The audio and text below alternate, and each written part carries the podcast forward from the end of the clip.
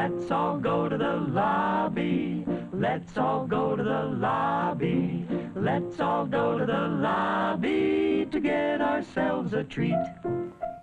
¿Están listos? Gustavo, ¿cómo estás? Hoy es una noche muy especial, ¿no?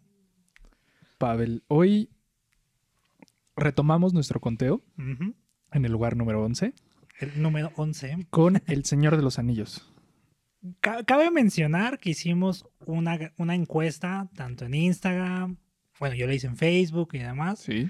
Por el voto unánime, obviamente ganó las dos torres, pero vamos a tomarnos una pequeña libertad. De Vamos a tra- de abarcar- tratar las tres, pero Exacto. dándole el énfasis a las dos torres porque pues, fue la que ganó la, la votación, ¿no? Exacto. Porque no podemos, creo que, hablar del Señor de los Anillos eh, sin, o sea, sin hablar o mencionar un poco las tres, ¿no? Claro. Y este es un episodio especial porque este podcast lo imaginamos siempre con invitados, Yep. con más gente, platicando con amigos, con, con familiares, con, con más personas. Y hoy es el primer invitado que tenemos aquí. Que lo mencionamos de alguna forma Sí, en el sí. primer capítulo. Si por ahí recuerdan, son amos de las referencias, se van a acordar. Y si no, Sí. ahorita Gustavo les va a decir. Nuestro primer invitado es Víctor Vega. Hola, buenas noches. ya entré como Gustavo fingiendo la voz. Fingiendo la voz. fingiendo No, la voz, sí. primo, no, por favor. ¿Qué onda? Buenas noches. Por si creían que dos Vegas no eran suficientes en un podcast, Podemos juntar tres, Tres o hasta Vegas. cuatro. Pero, hay tres Vegas aquí- ahora. como dice Pavel, que siempre que los escucho, cabe mencionar que yo soy el original Big Vega que se menciona Un poquito. en algunas películas que han mencionado en este podcast. Entonces, Por favor. el, está el Big- aquí el Big, Vega de Big Vega Perros de Reserva es... favor. Es una copia de el original Big Vega. Pero bueno, estamos muy contentos hoy porque Vic Vega, el original Vic Vega, nos, nos acompaña. Háblanos de ti, Vic. Un poquito para que la gente entre en contexto sobre quién eres. Bueno, pues soy el que le enseñó a Gustavo todo lo que sabe de cine. Eh, Sabía que iba a ir por ahí algo. Muchas de sus referencias sobre cine, música y cultura pop son gracias a mí. Entonces, si les cae bien Gustavo, O si les cae mal, ya o si también les cae mal Sí. también, solo- es, más mal que bien. solo- solamente podría decirles de nada. Eh, a mí también me gusta el, el cine. Eh, escuchaba su definición de cinéfilos este, en el pasado podcast y creo que todos los que le gustan el cine son cinéfilos. Sí, Ya sí, sí. Habrá algunos otros que sean cineastas o expertos en cine, pero Claro. soy cinéfilo. O, o críticos Ah, de sí. cine, O ahora que ya se va cine. expandiendo como la gama Sí. de blancos y Entiendo. negros. Exacto. ¿Te Entonces, gusta el cine? soy, Está bien. soy cinéfilo y me gusta mucho El Señor de los Anillos. Exacto. ¿Qué, ¿Por qué? O sea, de todas las personas que pudimos invitar a este podcast, ¿por qué tú... ¿Por qué te invitamos a ti para hablar del Señor de los Anillos? Ah, primero porque sí leí los libros y sé que este no es un podcast donde eh, seamos amargados y digamos que el libro Sí, y la exacto. película no se parecen en nada. Son cosas distintas. Me gustan los libros, pero también me gustan las películas y me gusta apreciar cómo fueron producidas las, las películas y Claro. todo lo que está alrededor de ellas. Además, me tocó, y yo creo que ni a Pavel ni a Gustavo, pero me tocó vivir desde el preestreno, los estrenos, cómo se compartían los trailers, este, los avances, o sea, qué tenías que hacer para ir a ver la película antes de que existieran redes sociales, que era muy distinto y era una emoción muy distinta a la que se vive ahorita. Nada más poniendo un contexto de eso, había dinámicas, ¿no? En la radio Había, tenías, sí, exacto, o sea, o en la tele, ¿no? tenías que hablar un programa como el que están escuchando ahorita con Pavel y con Gustavo, 24 por segundo. con Oscar Uriel. Oscar Uriel. Oscar Uriel, si nos escuchas, no pasa nada. Somos amigos. El que más sabe de cine Sí. en México. Sí. Entonces tenías que escuchar un programa, estar cachando a qué hora hacían la dinámica para Claro. ganarte pases, para Sí. ir a ver una, pre- una película o ir a la premier, ganarte artículos. Pero pues, tenías que estarla cachando porque no había redes ni nada. Entonces no te enterabas, este, si bien te enterabas por, por internet, era por el sitio de Yahoo O, o leer, Por, eh, sí. o AOL. AOL. Entonces, o leer las revistas, las cine Es como Exacto, Haga- Hagan sí. de cuenta que es como un viaje al pasado. Así, Sí. los, los voy a tener como en sus flashbacks así de, de, de fan de cine. Sí. Pero tenías que comprar Cine Premier o Cinemanía y ahí te enterabas de lo que iba a venir. Entonces, Claro. pues, era poco práctico. Pero justo por eso era más emocionante. Sí, claro. Y, y antes no había funciones de medianoche. Bueno, empezaron a ver como en el 2008, 2009, Ujú. pero antes sí había muchas, muchas premiers. Sí. Yo me acuerdo mucho que tienen ustedes una invitación de la de Hombres de Negro. Sí, o sea, y, y era Está súper padre. y era súper padre que te dieran tu que, que fueras a la estación de radio o al programa de tele y encontrar y te dieran tu invitación El de pase, la que era el grandote, el pase el grandote. pase grande te, daba- te daban un gimmick. En este caso de hombres de negro te daban unos lentes Ray-Ban como los de hombres de negro. Este, pero era toda una aventura ir a la premiere y encontrarte a todos los Sí. fans ahí. A- aparte, en ese entonces, recuerdo, porque al- mi- eh, Re- René, bueno, este, mi hermano, este también llegó Otro a ir a- Vega. otro Vega, que luego lo vamos a invitar a que vean que tenemos Vega para Es, es para fuerte el repartir, Gen Vega. Es. Pero es. Pero eh, recuerdo que en ese entonces, aparte nosotros somos del norte de la Ciudad de México. Entonces era una caravana, porque casi todas eran en, en, en, en Miramontes, Sí, en universidad, sí. Y, o sea, nosotros que eh, vivimos en el borde entre el Estado de México y la Ciudad de México, puta, pues era una caravana de dos horas, casi, casi, Sí, ¿no? toda- todas las, las productoras o, o las casas productoras este, con filial aquí en México, pues querían hacer la premier fancy, fresa, y se iban a sur, Perisur Sí. y todo, y nadie quería venir a Multicinemas Las Armas. No, no. Ni- ni- ya ni siquiera Plaza Satélite, mano. Ya Sí. ni siquiera la hacían ahí. Eh, Recuerdo que ya empezaron a hacer algunas en Mundo E cuando recién estrenaron Pero Mundo porque E. Mundo E era Mundo, Mundo E. E. Y aparte sí, tenía la sala 11, que era la sala Jumbo. Ah, sí. Sí, El- Entonces, el- la, el- sala 11 era donde se estrenaba todo, todos los estrenos Ah, así sí. de eh, los fue, fue blockbusters. como el antecedente de las IMAX y Sí, de, de la las sala Jumbo. 4XD o bueno, Sí. no me acuerdo cómo se llama, ¿no? Sí, entonces, eh, por, por eso me gusta y seguramente van a salir varias anécdotas ahí curiosas. Pero, por ejemplo, Vic, eh, obviamente no, no nos vamos a ir como con el rollo de los libros porque puta, nos tendríamos no que meternos con el, Ah, el. Silmarillion y, Y todos Hobbit, esos, ¿no? y y que la tercera edad y la cuarta edad y todo ese rollo, ¿no? Pero, ¿qué es lo que más te gusta de los libros y qué es lo que más te gusta de las películas? Primero, de los libros, me gusta mucho eh, lo que George Lucas después le, le llamó el, el universo expandido en Star Wars, que en el caso de los libros es el legendarium de Tolkien, que es como te abre una, una visión de- del mundo y del universo y la creación y todo, este, muy grande. Y a mí fue lo que me llamó la atención, cómo a alguien se le puede ocurrir Es que es tantos personajes, tantos mundos y, y además de eso, tantas lenguas. O sea, porque el, Tolkien Sí. desarrolla muchas Muchas lenguas, lenguas. basadas en, en- en idiomas y en lenguas que ya existen, pero es demasiado grande como para que una sola persona lo, lo haya hecho. Entonces, eso me llamó la atención de, de los libros. Y después de las películas, eh, justo era eso, cómo alguien va a aventarse el tiro de, de agarrar los libros y decir, a ver, yo los voy a poner en cine con todas las complejidades que eso tenía. Digo, ya, ya había eh, animatronics y ya había eh, animación digital para hacer muchas cosas, pero pues era un súper Pero aún así la grabaron en el 2000. Sí, O o sea, es una tengo película de entendido- hace tengo- 20 tengo- años. Tengo Hace 20 entendido años. que las grabaron las tres al mismo tiempo, ¿no? Las si tres no las grabaron al mismo tiempo. sí. Este, porque aparte de Laia Wood todavía se vea como morrito, ¿no? Entonces, y se tardaron tres, o sea, las grabaron al mismo tiempo, pero el rodaje tardó tres años. O sea, el cast que hiciste de, 20 de chavitos de 22, en muchos casos de los, de los Ya van hobbits, creciendo. acabaron con 25 y en entrevistas han, han dicho sus familiares que ni siquiera los, los reconocían. O sea, te llevaste a mi hijo de 22 y me lo regresaste de 25 ¿Qué ya, vi- hiciste? ya vivido. Entonces sí era, este, sí era difícil. La parte de ha- producción Hablando en neozelandés aparte. Sí, Oh. no, y con todo lo que vivían allá. Entonces, eso, Claro. eso estaba complejo y eso es lo que me gustó de las películas. O sea, sí, ver sí. ya el producto final, la, la visión de Peter Jackson, cómo, cómo lo hizo, cómo lo logró, este, fue espectacular en su momento. Sí, es que yo a mí lo que me impresiona es, como bien decías de los libros, yo nada más he leído un libro, que es el de la comunidad del Sí. anillo. Y, o sea, y me costó bastante porque, no porque fuera mala la historia ni nada que se le parezca, pero sí tiene muchos detalles que de repente como que tiene más universo, ¿no? Y como que de alguna forma te, te- te obliga a Tolkien a, como dices, estar como revisando otras cosas, ¿no? Como lo que hizo Lucas, como lo que ha estado haciendo últimamente. El fenómeno que le, más se le parece, pues es Juego de Tronos, Game of Thrones, ¿no?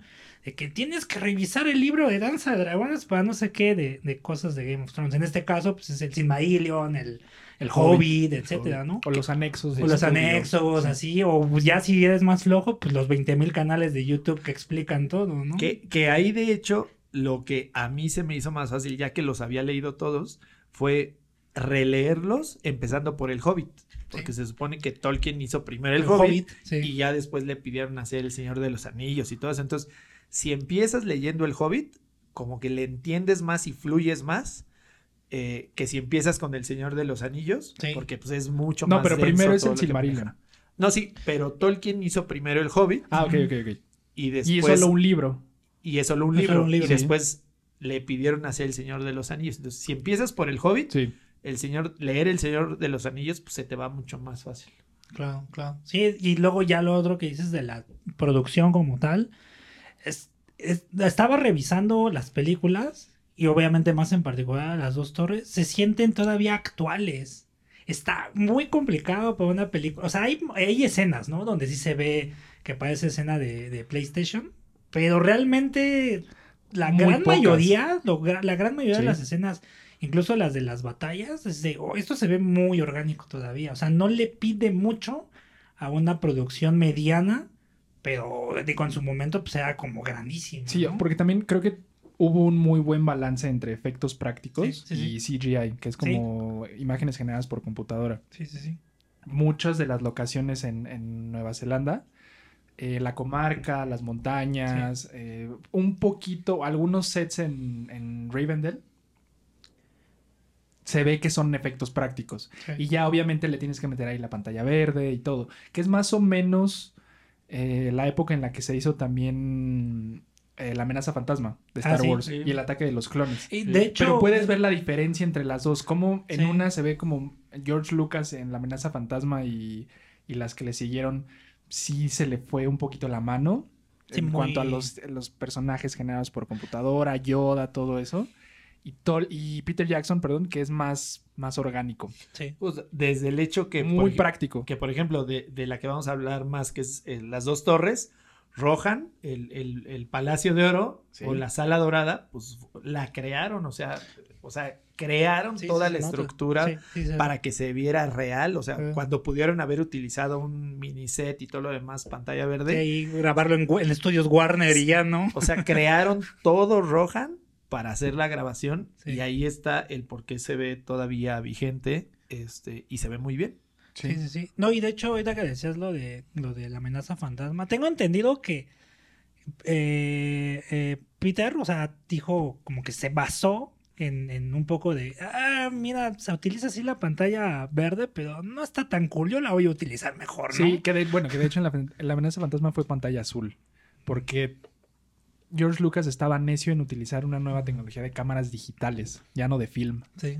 Entonces, eso fue lo que lo empujó. Que muchas veces Que yo fue leo- pionero, Ajá, pero fue un pionero, o sea, es lo que he escuchado, de así- que es un pionero que no le salió bien. Los pioneros siempre Pero- salen y- raspados al Sí, inicio. sí, sí. Y, y aún así te das cuenta cómo la, la, una de las grandes ventajas de Peter Jackson fue hacerle caso tanto a la nueva tecnología como a la, a la, A la a vieja. la vieja Sí, sí, tecnología.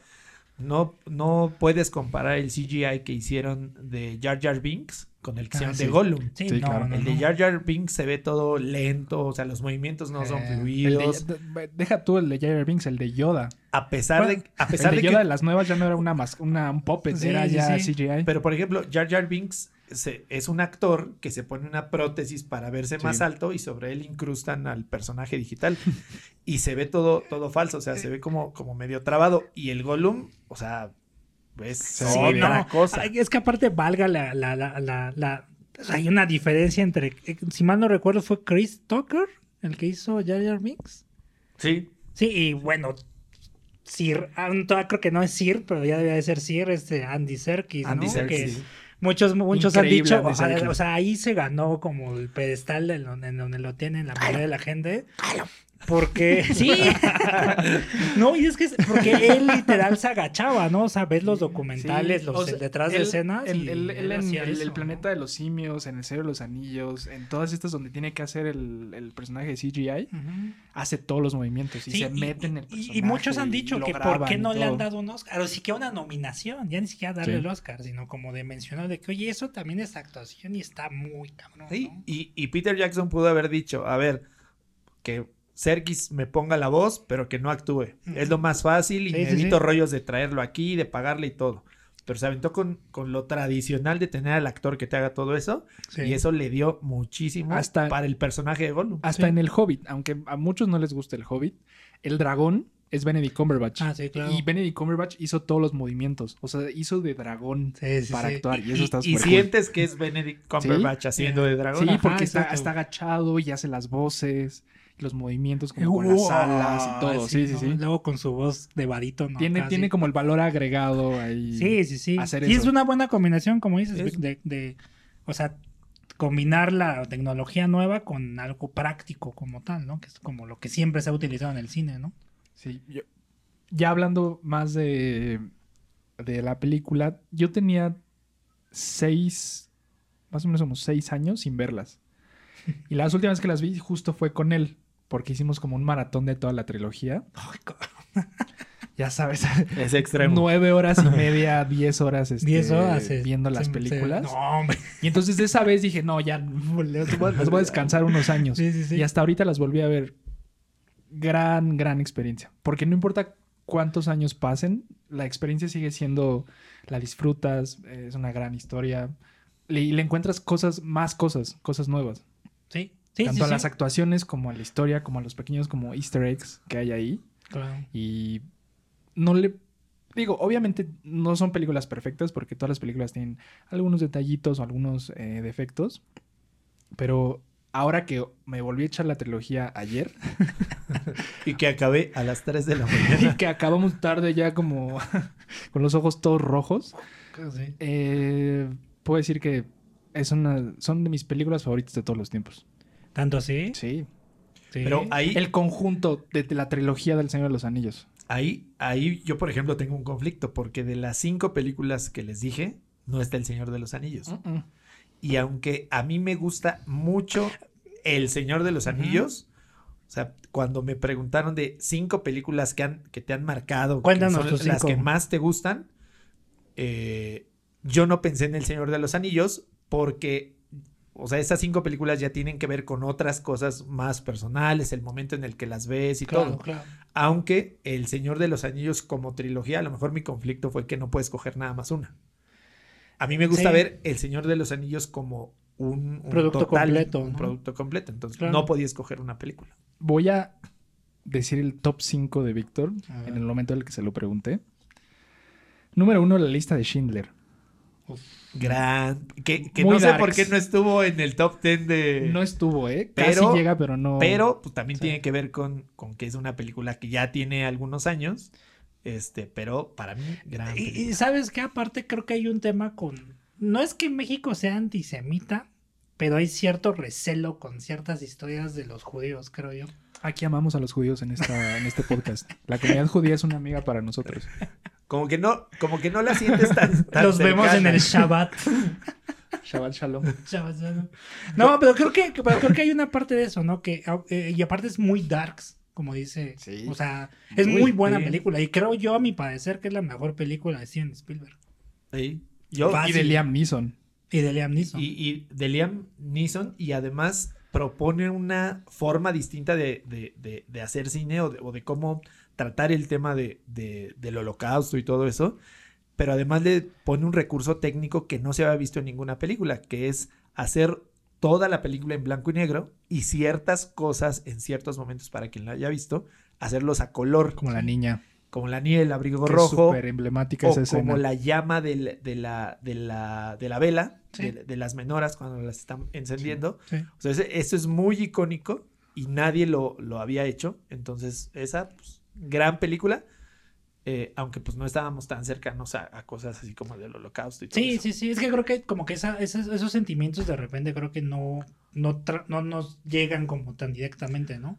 Como que nos sentimos más identificados como con el patriotismo acá gringo de No, y además por, por ser judío, pues le, le llega a Spielberg. Sí, claro, y le mete un montón de feeling, El ¿no? feeling de, sobre todo, el- bueno, ya pa- para no clavarme en mi top 5, Sí, pero la música de la lista de Schindler es sí. Sí, de- otra de cosa. Dios. Solo, solo quiero hacer una, un- una pequeña corrección. Puede que no sea menorá y puede que sea una Hanukkah, que solo se usa en Hanukkah. Es, es importante yo- para, para todos nuestros según yo amigos una judíos que están escuchando No estés de esto. quedó bien. revisaré otra vez. Nos preocupamos este. Un consultor Por que ser nos confirme, precisos. por favor. Bueno, el número dos. Ok, número dos, Forrest Gump.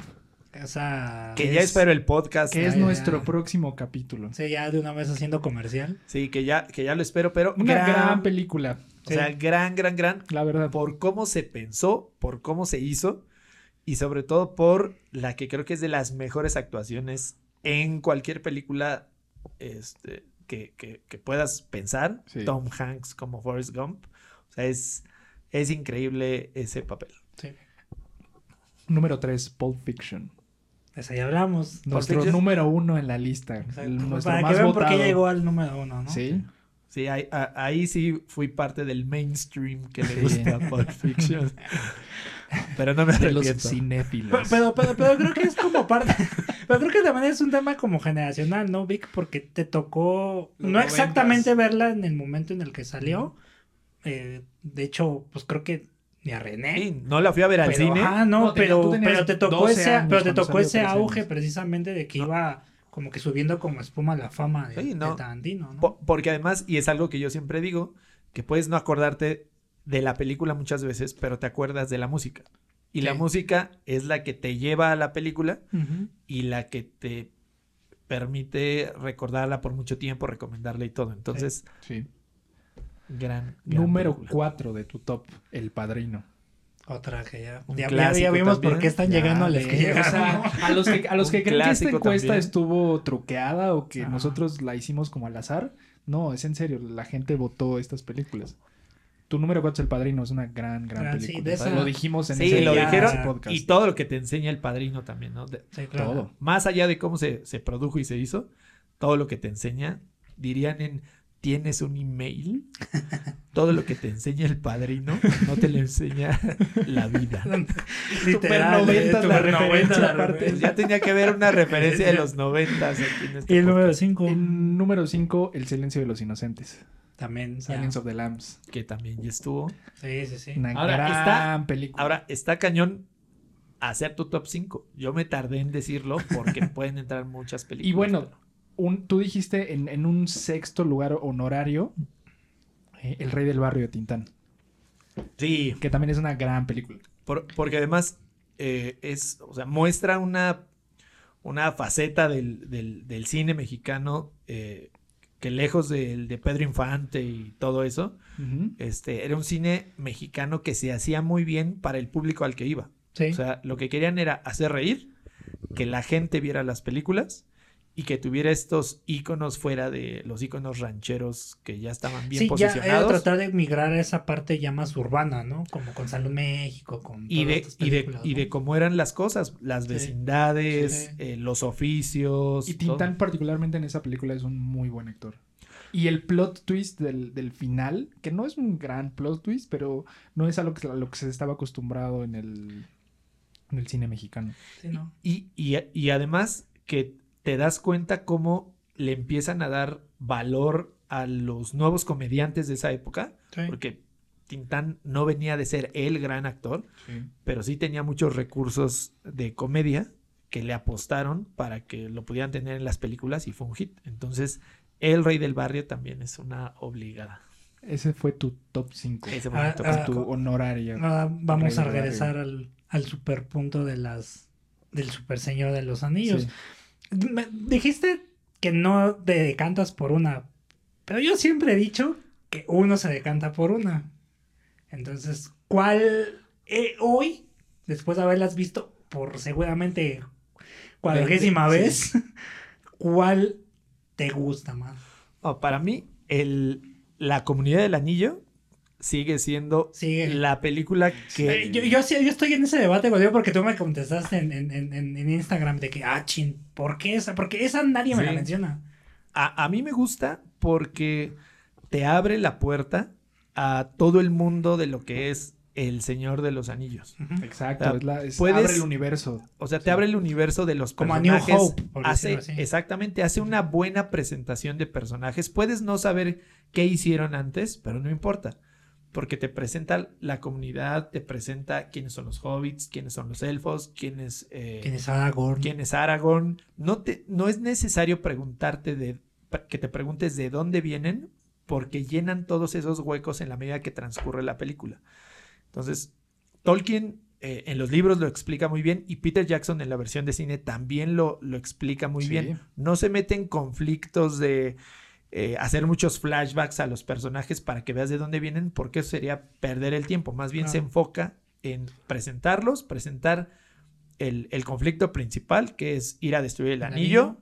crear la, la comunidad del anillo y te presenta algunas cosas de lo que van a tener que hacer para, para poder Jus- superar Justo ese tema. eso, eso quería abarcar. La manera en la que eh, Tolkien, eh, perdón, la manera en la que Peter Jackson maneja la narrativa en la primera película es del libro de texto. Sí. Sí, Con- o sea, Te da contexto los primeros Sí. cinco minutos y te dice, esto pasó, esta es la historia, vámonos de aquí para adelante. como los primeros 20, porque dura 3 horas. No, o sea, no, no, no, no, no. Los primeros cinco minutos cuando te dice la historia de los anillos. Ah, Se, bueno, for- sí, sí, se sí, forjaron, sí, sí, sí. se forjaron Bueno, nueve que- anillos que- para los que- hombres. Que, ese intro me, me, me encanta Son- por una cosa, porque si no Sí, se me olvida. dale, dale, dale. Este, que dice que el corazón de los hombres es el corrupto. Bueno, o sea, Sí. como que da a entender esa parte, ¿no? De que, el, Exacto. que siempre ansiando por el poder y tú así, ¡oh! ¡Qué lección, güey! Pues Sí. Y, y son cinco minutos de contexto Sí, sí, sí. que ya te pusieron al corriente con 3000 años de historia de la Tierra Media. Sí, de hecho. En cinco minutos. En cinco minutos ya sabes eh, hacia dónde vas. A partir de eso empiezan a presentar a los personajes. Al personaje principal que es Frodo Frodo. y la comarca. Nos pasamos una hora con Frodo y la comarca. Revisando a Bilbo, a Frodo, a Gandalf y por qué Gandalf es un amigo. Que te avientan ahí el easter egg del dragón y de cuando se lo llevó al- a la montaña a, a combatirlo. Te mencionan eh, a los personajes secundarios que es Sam, Merry y Pippin. Sí. La primera hora. Y después de eso es cuando convergen todas las demás historias. Que, que creo que esa hora es la que de repente es la que hace que se le haga pesado a la mayoría de la gente, ¿no? Sí. O sea, esas, esas transiciones de repente a la historia de Frodo, a pesar de que él es el personaje principal, creo que es lo que de repente a la gente no le gusta, ¿no? Aunque ahí yo, por ejemplo, lo que, por como veo el Señor de los Anillos, como una, o sea, la comunidad del anillo, las dos torres y el retorno del rey, yo las veo como si fueran una sola película. Sí. Si te hubieras, si, si la comunidad del anillo fuera una sola película y no hubiera ninguna otra, a lo mejor esa, esa primera hora de los hobbits se te haría muy larga porque ya la siguiente hora restante, pues te tienes que ir de volada con todo. Sí, claro. Pero si la ves como un completo, las tres películas, Es muy poquito. esa hora de inicio de presentación de Hobbits es muy poquito, eh, y, pero te la tienen que dar como para que después ya no hablen nada de la comunidad, porque Y- y- ya ajá. no lo hacen. Y de hecho ya no regresas a la comarca. Sí, nunca. no, no, Más hasta el final. Ajá. A los últimos cinco minutos Exacto. del final. No, y aparte creo que también es ese recurso que tanto en el libro como en la película, pues te hacen como de sentir esa identificación con Frodo, ¿no? Como de una labor que tú no tenías que hacer, pero lo tienes que hacer, ¿no? Sí. Porque no hay nadie más, ¿no? Porque ese es el, o sea, lo dan a entender así de que es el único hobbit que podría como soportar esa carga que no le, no le, no le toca, ¿no? Sí. El único ser incluso, porque todos le dan miedo a agarrarlo. Y- O sea, a Gandalf le da miedo agarrarlo. Y, y lo que me gusta de la transición entre la hora que se tardan entre la comunidad del anillo y lo siguiente, cuando empiezan a meter a los Nazgûl, es, yo creo que es un gran manejo de Peter Jackson para no mostrar como mucho tiempo todo lo que es Mordor, los Nazgûl, los orcos, todo eso, y más bien te mete al personaje de los jinetes sin que les veas las caras, ya te dan miedo por los Sí. sonidos que hacen, Sí, sí. y es una transición como muy sutil para decir, a ver, ya se fueron de la comarca, olvídate de ellos, y ya empieza lo bueno. Sí, y sobre todo como esa transición también como... Ahora sí vienen los darks, ¿no? Sí, Porque, Sí, sí, sí, ¿no? porque, O sea- porque a partir de ahí ya nada es Sí, sí, soleado. porque, ajá, porque toda fiesta y ahí sí los jóvenes nos ponemos borrachos y lo que Sí, sea. bailamos. y Hay, una manera de contar historias muy famosa que se llama El Camino del Héroe. O sea, el. Camino del Héroe tiene varios pasos, es como un ciclo Sí. que, que contempla varios pasos. Y el primer, el primer, la primera etapa del Camino del Héroe es el status quo. Te tienen que mostrar cómo son las cosas, los personajes en su entorno principal, las, man- la- las actividades cotidianas sin, sin que cambien. Sí. Ya después entra el- el- la introducción al conflicto, que es, ok, tienes que llevar esto a este lado y te va a costar que dejes tu comunidad. Eso es lo que van haciendo. Y esta historia es un ejemplo muy claro del camino del héroe, cómo va eh, viendo el conflicto, después del conflicto va conociendo a demás personajes, Sí. se van eh, desarrollando más problemáticas y más obstáculos que no lo dejan llegar a su objetivo principal. Y aún así, aunque veamos la- las películas como una trilogía completa, cada película tiene tres actos, que es inicio, desarrollo, Sí. conclusión.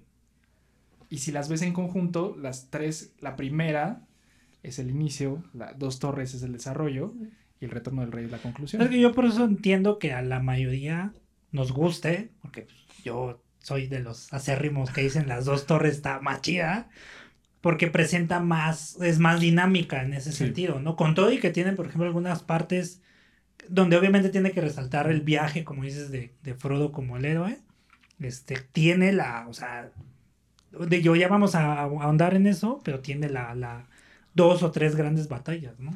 Por ejemplo, a mí lo que más me gusta del- de la comunidad del anillo es que puedes ver a la comunidad completa Sí. en acción. Que los puedes ver viajando juntos y puedes ver como todos tratando de resolver un problema en común. Y bueno, eh, pierden a Gandalf y pierden a Boromir.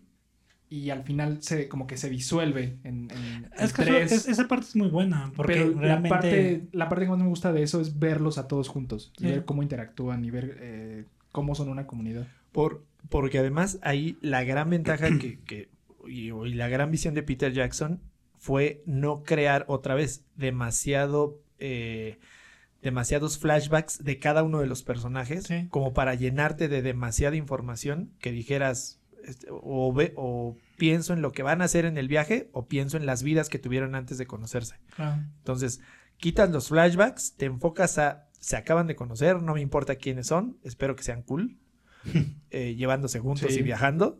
Y entonces, la, esta, esta idea que tiene Peter Jackson de presentarte a la comunidad y que los vayas descubriendo poco a poco, porque sabe Peter Jackson que va a tener dos películas más para presentarlos, eh, hace que sea muy dinámico, justamente desde que se juntan en, en Rivendell, se conocen y que empiezan el viaje. Entonces, yo creo que esa, esa, ese segundo tercio de la película se te hace muy fácil porque Sí. los estás conociendo y estás viendo el viaje sin tener que pensar en otras cosas. Sí. Sí, sí, sí. Y aunque el- algo que me gusta mucho también. Aunque Boromir se muere en la primera parte, en la comunidad del anillo, sigues conociendo su historia a través de las otras películas. Que, pobre Sean Bean siempre, lo Siempre mata, se muere. Pero por ejemplo, se muere en la 1 y dices, bueno, pobrecito, no pude saber mucho de él, ¿Verdad, Eddard Pero- Stark? pero bueno, llegas a las dos torres y conoces a Faramir. Sí, Y te acuerdas de Boromir y dices, ah, bueno, por eso entonces era como era. sí. Llegas a Retorno del Rey y conoces a su papá. Y dices, ah, ok, ya, como que. Aunque, no es, lo- lo- aunque el personaje no esté vivo, Sí. tú sigues conociéndolo a Sí, través completas de- el círculo sí, de esa forma. A ¿no? través de los personajes secundarios que aparecen a lo largo de las películas. Por- por- porque además, lo que decía Pavel sí es cierto. Al inicio te dicen que la raza de los hombres es la que más fácil se puede corromper. Y Boromir es el único de la comunidad que representa a los hombres. Ninguno de la comunidad. No, Aragorn no es, no es considerado Ah, de bueno, la raza pues de los es hombres. el linaje de reyes. Él- eh, viene del linaje de, de reyes de los Númenor, pero él mismo no se considera un, un hombre. Entonces, Boromir es el, el- el arquetipo de la corrupción en Sí. la comunidad del anillo. Y es el único de todos que puede decir, ah, este, es el, este va a ser el corrupto. Ahorita que dijiste los Númenor, Ándele, para que se note que es fan, ¿no? Sí. No, Sa- ¿Sabes sí, qué claro. Porque nunca lo dice en la película, o sea, nada más dice, nada más dice, no, no los, nombre. los, mon- los montaraces del norte, Ajá, los sí. Dúnedain, los no sé qué, pero nunca dice los números. Está tratando de impresionarnos Sí, con sí, datos. sí, Como que que está tratando de ganarse un lugar en la mesa. No, pero, pero es cierto, o sea, No, que- sí, sí, sí. Bo- Boromir lo, lo que demuestra, la, la, la primera frase de, de, de Galadriel cuando está diciendo al inicio cómo son la- las razas de los hombres y todos los enanos, todo eso, que es la más corruptible y que Sauron se enfoca sobre ellos para, para corromperlos. Boromir es, o sea, te ejemplifica eso, pero además constata que es el único que le quiere quitar el anillo a Frodo dentro de la comunidad y que eso tiene un castigo. Y que al final de la película, pues muere justo por corrupto.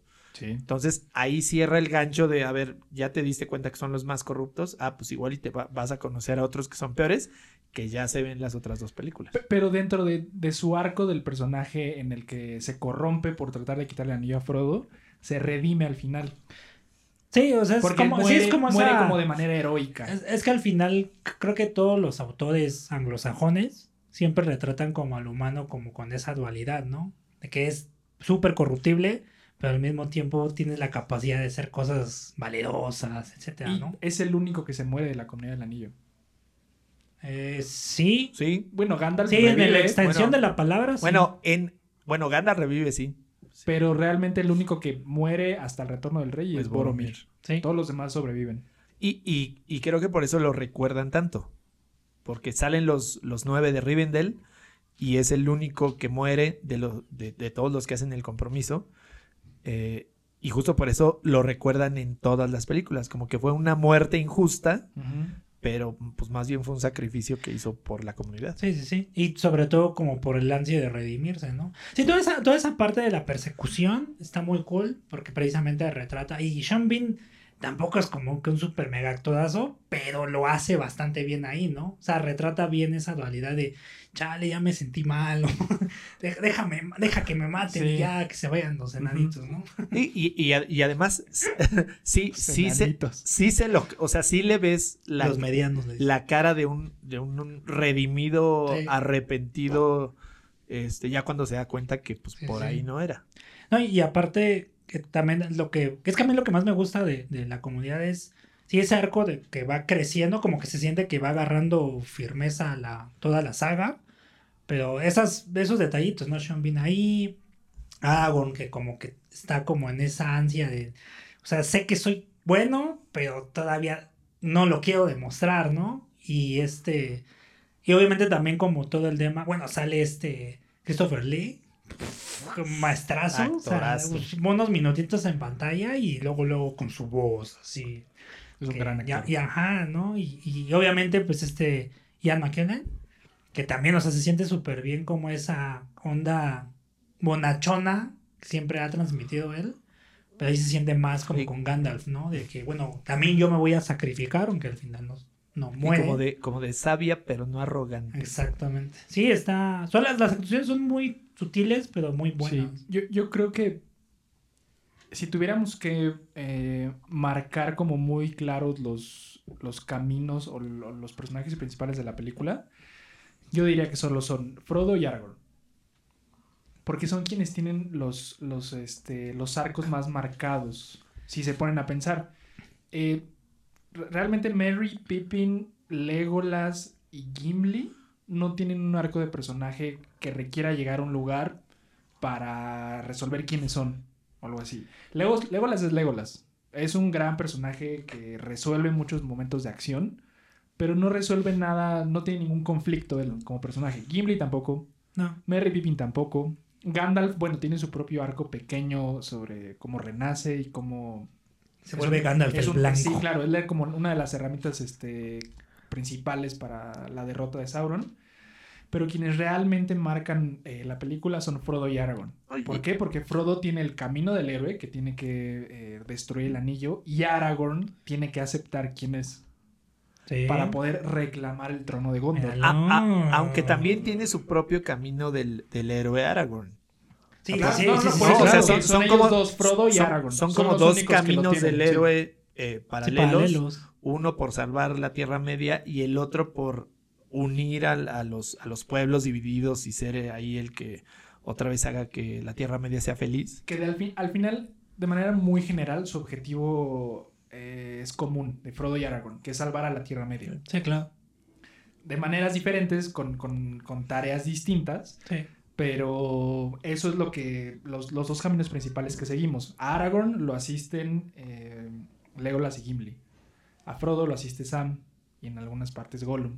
Y de ahí se van como desarrollando todas las tramas que, que siguen a la película. Porque la de Merry Pippin en Isengard, pues sí ayudan con... Sí, con creo que su, mejor, su mejor momento es de hecho más bien en, la, de- en las dos torres. Sí. Con los Ents. Es que, in- in- insisto, ahí, más bien reitero, este, o sea, ahí como que todos juegan un papel Ujú. vital, ¿no? Porque Sam es de que, no, no te caigas, Frodo, carnal, mira, a ver, yo te ayudo, como esa parte, se empieza a notar más, ¿no? Porque en la primera como que se siente que está medio forzado a ayudarlo, y ya cuando ve que como que Gandalf ya valió, como que él toma ese manto, ¿no? De, de, de protector, de, de amigo, como de, escudo, ¿no? Porque además Sam empieza a cuidar a Frodo a partir de que se quedan solos. Sí, Porque sí, el, el- el principal eh, escudo protector de Frodo es, es Gandalf, Es Gandalf. y son y es Aragorn y son todos los demás en todos los lugares a donde van. O sea, a partir de que se quedan solos y es como de chin, pues ya me tocó quedarme con Sam, bueno, pues que me defienda. Sí. Porque si no, no sería el primero al que buscaría. Buscaría a Gandalf o buscaría a alguien Sí, más. sí, sí, al- a uno más grandote y con espada, ¿no? Sí. Y en el caso de, de Gimli y, y, y Merrin y Pippin y, y, y Lego- Legolas. no, no tanto Legolas, bueno, no tanto Legolas, pero ellos son como los recursos cómicos de, de la saga. Los comic reliefs, sí. Eh, o sea, a Gimli lo tienes en, en, eh, ahí con sus bromas con, con Legolas, Con la rivalidad, que me encanta esa rivalidad. Con la que- rivalidad Llevo Fuego enano. 24. que, yo tiene- llevo 43. que, que esa rivalidad tiene un fondo, que no vamos a hablar en este momento. Ilústranos, por favor. Tiene, tiene un fondo esa rivalidad, pero este, la utilizan de una manera cómica justo para que no sea tan tensa. O sea, si bien en, en la comunidad, y rápido, la comunidad del anillo eh, sí presenta a un enano y a un, y a un elfo, pues la razón por la que se pelean mucho es porque en algún momento los elfos le confiaron a los enanos hacer una joya este, a, partir de uno de los Silmarilis. Mm. Y los enanos, pues como les encanta este tema de las joyas y todo, pues fueron con los elfos y ya, pues presta, no te la regreso y es más, te robo todos tus tesoros. Y mataron a muchos elfos. Después los elfos fueron, se enojaron, buscaron a los enanos y fueron a matar a los enanos y les quitaron todas las joyas. Entonces, desde hace mucho tiempo, elfos y enanos nunca se han llevado. Que creo que el- la parte buena de Peter Jackson fue no centrarse en ese conflicto y más bien hacerlos ver como rivales cómicos. eh, y así es como fluye la, la- la Sí, película que muy que bien. es una rivalidad milenaria. Eh, de- Que, Sí, que o a sea, ellos- es lo- que ellos lo- jamás les tocó y jamás les va a tocar. Sí, que lo, lo resuena cuando se, se, Sí. se ¿no? De que no voy a dejar que un elfo toque de esto y el otro de, sí, ustedes que son unos ladrones. No me acuerdo muy bien Sí. exactamente, pero dicen algo así, justo en el momento de la junta de Elrond. de- del concilio de Elrond, que es justo donde zanja el tema Peter Jackson. O sea, es como, te presento que están peleados, pero no te voy a decir por qué, porque perdería demasiado Sí, tiempo. bastante. Y en cambio tienes esta rivalidad que tú entiendes a lo largo de la película y al final pues dicen, no tenemos por qué ser así, Claro. tú y yo somos compas. Y al, y al- y al final se van juntos en un barco. Sí, sí, sí. Entonces, ¿sí? es- sí. Al final de, de la historia, eh, ya cuando Gimli es muy grande, ya en, en la, en, la, en la edad de los hombres, ya cuando Gimli es muy grande y Legolas ya pues, no tiene conflictos, Legolas construye un barco en, en las costas y, este, Imperecedera, ¿no? imperecederas. Le habla a Gimli, le invita, oye, pues vámonos a, a- A las vámonos allá, vámonos a, la- a las tierras del oeste con los elfos. Y los dos, como amigos, ya se van y viven su vida allá. Entonces, Increíble. o sea, e- eso está bueno, primero porque Peter Jackson no se tarda demasiado tiempo en, en- en explicarte todo el conflicto, pero te das cuenta que no tienen que ser amigos en la película para que sean funcionales. Los Sí. dos tienen que matar a los que les pongan enfrente. Sí, no tienen que exacto. ser ¿no? amigos. Y mostrarse valerosos Sí, y eso, y, ¿no? y también de esa manera va mostrando que existen muchas razas en la Tierra Media, y que existan muchas razas no significa que todas se van a llevar bien. Todas van a tener un, conflicto de fondo. Están los hombres, los elfos, los enanos, los orcos, los goblins, Los, Los hobbits. los urukais, los númenor. los urukai. Y dentro de los elfos hay distintos tipos de elfos. Sí, por O sea, ejemplo, están- Gandalf es un, es Eh, un elfo, ¿no? No. No, Gandalf, ¿Qué es? Gan- Gandalf es un Maiar. Ah, que son las entidades místicas primarias, ¿no? Junto con este personaje de este Christopher Lee, ¿no? Sí, Saruman. de, hecho, Saruman y Gandalf son, son Maiar, que son como guardianes Es- que, manda el, el- el ser supremo que creó la Tierra Media, justo para que eh, estén mediando los conflictos entre elfos y hombres. Son como estos personajes sabios que puso en cuerpos de viejos para que les hicieran caso. Y ahí entra Gandalf, Saruman, y son cinco, pero el otro que se ve es Radagast en el Hobbit. Sí, Este, es pero el son, que le enseña a hablar con los animales. con los animales, pero son los únicos, son los únicos que se ven. Entonces, ellos son los, los Maiar, están los, los, te digo, los, los elfos, los Noldor, los, están los elfos del bosque, están los elfos que traicionaron a sus propios elfos. O sea, que, que te cuentan en muchas cosas de la, de, de la historia de la Tierra Media, pero, pues sí, la, el, el número de, de razas que te puedes encontrar en la Tierra Media, pues es enorme. Sí, sí, sí. Eso, eso a mí me encanta. Es como eh, comentábamos en el, en el episodio de Harry Potter. eh, que todas las cosas que introducen a lo largo de las películas y a lo largo de los libros, al final como que te, te pagan.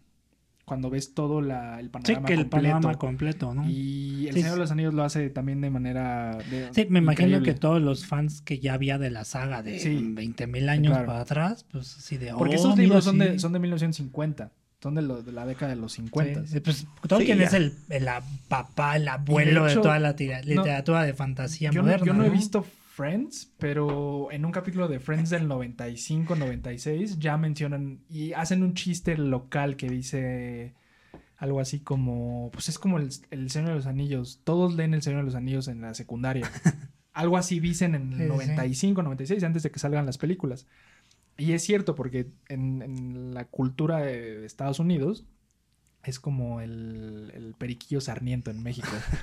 que te No, dejan no, como... no. Es como Pedro Páramo. Sí, sí, ándale, o como este, Léete ¿cómo se Pedro? Páramo. José Emilio Pacheco, el que Sí, quiere sí. Las batallas en el desierto. Entonces, eh, ya era muy popular, era un libro que, que te dejaban leer en la secundaria, en la preparatoria. Y me imagino que la reacción de los fans cuando vieron esta adaptación en el cine fue de bien, Bien, sí. bien. Porque además la, ponen todo ahí. la primera adaptación del Señor de los Anillos fue un- un- una vacilada, fue un, fue un fiasco. O sea, fue una adaptación este, Como para tele, ¿no? De, de tele, de una caricatura que hicieron. Y todos los a los que les gustaba ya el Señor de los Anillos dijeron, pues esta porquería que es, ¿no? Pues, así como que no vuelvan a hacer algo así. Y tuvieron que pasar 20 años para que alguien se aventara a hacerlo. Entonces, sí ya tenías a un público con muchas ganas de ver algo serio del Señor de los Anillos. Claro, Y lo hicieron muy bien. sí, sí, sí. Ahora sí, hagamos la transición a las dos torres. Mi favorita personal. Sí, que es que es la favorita de- de- del público Porque- y de las masas, por Y- favor. ¿Y sabes por qué? Porque te cuentan tres historias de manera simultánea. Frodo y Sam, Merry y Pippin, a Isengard, y Legolas, Aragorn y, y Gimli. A salvar a Merry y Pippin. Ajá. Que después se vuelven otra cosa. que, después, que después se vuelve otra cosa, pero todo va sucediendo de manera tan natural en, Sí. en cómo cuentan la historia que no pides más tiempo de uno que de otro. Todo está en un balance. Perfecto. Y Eso es lo que más me gusta. A, a- a mí me, me sorprendió y eso no lo noté hasta ya después de mucho tiempo de, de- de ver la, la- la película, que la, la... Bueno, primero es algo que seguramente no se acuerdan. eh, cuando estrenaron las dos torres y cuando lanzaban los trailers del Señor de los Anillos, pues no había redes sociales. Entonces tenías que estar cachando el día que dijeran, ya se estrenó el tráiler de tal película para buscarlo en internet. O no había un sitio. O En ir la a la página de sala, Apple, ¿no? ¿te Entonces, podías entrar a la página de Apple y ver los nuevos Sí. trailers, pero tenías que entrar diario y darle refresh para ver si ya lo habían subido. Pero lo interesante del Señor de los Anillos es que es de las pocas películas, y no la única, a la que una eh, canción de una película que ya se había hecho, la rehicieron para que fuera parte del tráiler y es la de la de Requiem por un sueño. Mm. Entonces, el Mm, tráiler de las dos torres utiliza la, la- la- la banda, o bueno, la canción de Requiem for a Dream, que la tuvieron que modificar para que fuera más espectacular y que se llama Requiem for a Tower. Y entonces escuchas el tráiler 2, de, el, el tráiler de las dos torres con Requiem for a Tower, con todo lo espectacular que es esa canción. Y entonces, a mí, por eso me jaló mucho el- el- la película de las dos torres. Pues decía, si así es el tráiler con esa música, pues así ha de estar la película. Y pues siempre una película eh, de batallas, pues siempre te va a jalar Sí, más. sí, sí. Y es que, como bien dices, o sea, tiene tres ejes principales. De esos tres ejes, pero todo decanta como en esa batalla final, ¿no? En el abismo de Helm, que es prácticamente a quien no le gusta el Señor de los Anillos, dile, bueno, nada más ve esto, ve una hora de película y te va a gustar, mucho, ¿no? por ejemplo, con The Battle of the Bastards de Game of Thrones. De hecho, Y muchos, muchos hacen como, sí, el Helm's Deep es el Battle of the Bastards de Game of Thrones. Pero digo, puede haber un punto de comparación. Sí, es, que- es que el, el- el detalle es que al final todo, creo que, digo, yo soy muy fan de Game of Thrones, soy de esos, los que están escuchando allá afuera, de que, tú no empieces a hablar de eso, no, no, no, no, no, porque si no me voy a de- de- así deshacer, pero bueno. De hecho, se basaron mucho en la batalla del abismo de Helm, este Miguel Zapochnik, que fue el que dirigió el- la batalla de los bastardos, y dirigió este, el, el capítulo del Rey de la Noche. Dijo, y así textualmente, que se basó en, en esa batalla porque es una batalla que es, o sea, literal es lo mismo, las dos cumplen como el mismo rol, ¿no? Que es, te encierras para refugiarte de una invasión que no vas a soportar porque no tiene los suficientes hombres, ¿no? Que es más o menos lo que se Ni ve ahí, los Ni recursos. los recursos, ni nada, ¿no? Pero él decía, yo traté de hacerlo antes de que viéramos el resultado, que la verdad no es tan malo, pero queda de ver, porque todo el mundo es de que, güey, se hizo la batalla de los bastardos, que la verdad es, un, es uno de los mejores capítulos de toda esa serie. Entonces dicen, güey, pues este güey va, a dirigir- va a dirigir una joya, ¿no? Le falló la fotografía, muchas cosas. El punto es de que él pensó y dijo, oigan, pues este, aquí están haciendo tres, tres líneas precisamente con los personajes, pero la principal es Aragorn, ¿no? Estamos viendo casi todo el tiempo a Aragorn como el, como el eje principal del, del líder de la lucha, ¿no? Este, pero en esta yo quiero hacerlo a punto de vista desde nueve puntos de vista, porque su, su, su- ensamble coral pues es muchísimo más amplio, pero al final cuando salió todo híjole, pues sí le echaste ganas, mano, pero el abismo de Helm sigue siendo Sí. la mejor batalla medieval, épica, fantástica hasta el momento. A esa ¿no? escala y en esa proporción de, de las dos torres es algo que no se ha vuelto a, ver. Sí, es que no, y que esté bien hecha, porque a lo mejor en magnitud, por recursos y todo, efectos y todo, podrían ser mayores las de Game of Thrones y lo que vayan a hacer en algún momento en The Witcher y otras Ujú. series medievales, pero que esté bien hecha, que se sienta como un recurso no nada más de acción, sino también como un recurso dramático, Por- como es ahí, ¿no? Por- porque además el tiempo que tenían en, en hacer la batalla de los bastardos era mucho menos comparado con el tiempo que tenían para hacer Sí. y grabar y todo el, eh, la batalla en el, en el abismo de Helm. O sea, lo grabaron en cuatro meses, que te da una película para darte esos, esos tiempos de grabación, cuando la batalla de los bastardos, pues no te podías tardar Sí, mucho sí, tiempo. se quedó muy cerca, digo, ya si pones eso, pones la, la, del, la, de, la del Rey de la Noche y este, si fueron 52 noches, hicieron, hicieron un documental y todo. El problema más bien es ese que, que se queda corto de alguna forma, por más que incluso hay más sangre y más muerte y es más gore si quieres verlo, todavía se queda así corta porque no hay un sentimiento, no sé, algo, despe- algo despierta el abismo de Helm que le sigue ganando Sí, a o sea, 20.000 batallas, ¿no? de- desde ver llegar a los elfos, cómo llegan a ayudar Sí, a, sí, sí. a- a Rohan. Esas, esas, esas, aunque no sean visualmente espectaculares y no, no entren como en un momento como de clímax, ver llegar a un mini ejército de elfos a ayudar a los hombres, te- a los ñoños nos emociona que, mucho. que- sí. que- que eso, por ejemplo, en el libro no sale. O sea, en el, en el libro nunca van los elfos a ayudar a la gente de, de, de- De Rohan. de Rohan a pelear en la batalla, que yo ya lo sabía cuando vi el, eh, la película, pero a mí lo que me llamaba otra vez es, en el tráiler se ve como eh, por muy pocos segundos ves los perfiles de elfos en armaduras.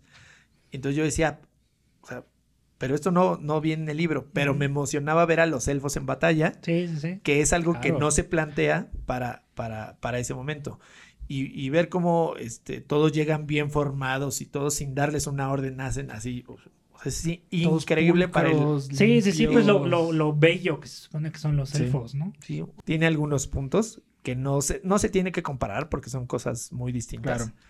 Pero los recursos, y ahí viene también una crítica muy grande que le hacen al trabajo de Peter Jackson, que yo creo que no tiene fundamentos el por qué mete cosas que no están en los libros y por qué no siguió fiel a todo lo que dice. Bueno, pues porque hay recursos en el cine que te funcionan para cine, Es que, tenía que que no te más- funcionan en los libros. Tenía que ser la sí. más dramática, eso, todo eso. Entonces, A- además, Tengo entendido que él se enfocó en la batalla, ¿no? O sea, él le dio el énfasis de la batalla, porque realmente no lo tocan tanto en los libros. Digo, ¿No? ese libro no lo he leído. Si metes a los elfos en una batalla, obviamente lo que te llama la atención es ver estos seres celestiales, inmortales, todopoderosos, cómo van a luchar.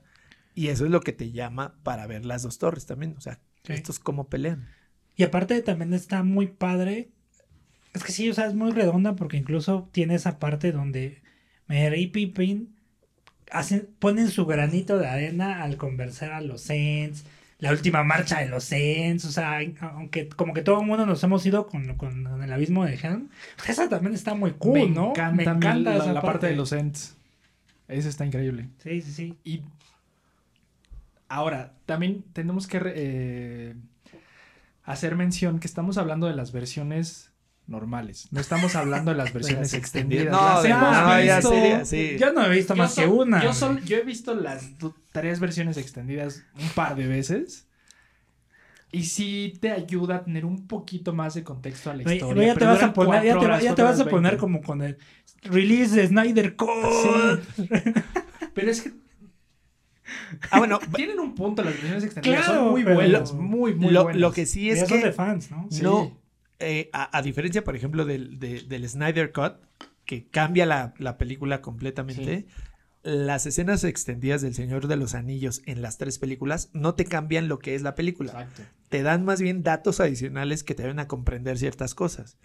Que cuántos regalos le dieron los elfos a la comunidad cuando fueron a, Sí. a- a- a verlos. Porque en la normal nada más te dicen la luz de Erendil. y Ya. el pan de lembas, pero les dieron dagas, les dieron mil cosas. Sí.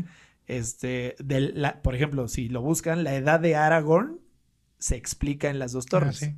Y ahí es donde ves que no es un hombre común y corriente. Eh, pero no cambian mucho. Ahora, si tienes cuatro horas de tu vida para ver una película con escenas extendidas, pues está cool. Pero si no, ni te preocupes, porque la, la película en sí no cambia mucho. Pero sí es algo que tienes que ver. Las tres extendidas sí las tienes Eso que ya ver. es de muy fan. Y el retorno del rey es la que dura más, dura 4.38. Ah, no, hombre.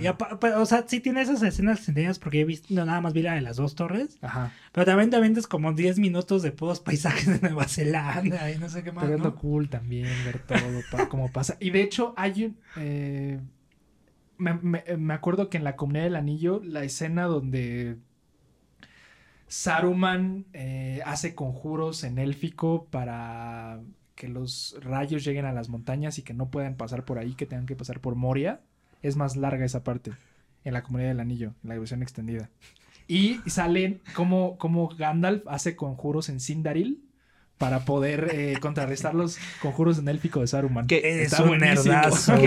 Eso está que, buenísimo. que de hecho, buenísimo. e- esa es la primera batalla que tienen Saruman y Gandalf. Ajá. Cuando Gandalf todavía no es como este nivel supremo, Supremo blanco. blanco. Cuando todavía ves Gandalf el gris, sí. Este, pero que ese es otro recurso de Peter Jackson. Porque en el libro no dice que se pelean, que Saruman está enviándole malas vibras hasta Caradras.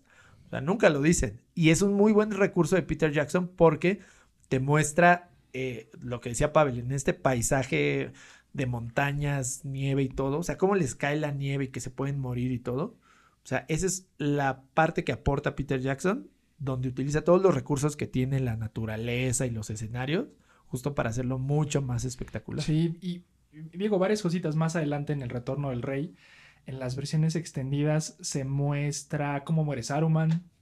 Se muera como se, se muestra Eso sí me hubiera gustado verlo. eso está súper cool porque de hecho cuando cuando Legolas Gimli y Legolas encuentran a Merry y Pippin sentados como comiendo Pero- carne en las Pero, dos pero torres esas no las han visto todos, Gustavo. A ver, espérate. No, bueno, Spoiler alert. Ese- ese es- si la querían ver, ya Gustavo les dijo de qué es se una trata. parte muy cool que puede animarlos a verlos, sí, que se, se ve cómo se muere Saruman y cómo encuentran el Palantir y cómo se explican muchísimas cosas. Por ejemplo, cuando están en la Puerta Negra enfrente de Mordor, se sale un caballo negro con un jinete. Bueno, de- y se ve cómo hablan con él. y dentro todo. de las escenas, hay, hay nada más, dentro de las escenas extendidas, no extendidas, o sea, que, que se grabaron pero que no se incluyeron, el último, la última pelea de Aragorn con el troll enfrente de la Puerta Negra, en realidad no era un troll. O sea, lo que habían planteado desde el inicio es que Aragorn peleara contra Sauron. Mm. Entonces Sauron se iba a personificar ahí con su armadura toda maldita, así con picos y todo. Iba a bajar a la Puerta Negra, iba a pelear con Aragorn. Al final decidieron quitarlo, pero la escena extendida, no incluida, pues te la puedes encontrar por ahí. Y ponen en, en- en- en realidad un troll, que ese, que esa es como la gran batalla, o sea, de qué incluyes en la película, qué quitas, porque muchos creen que las escenas, hay escenas que se dejaron en la película que pudieron haber quitado y hay escenas extendidas que tenían que haber estado en la película. Sí.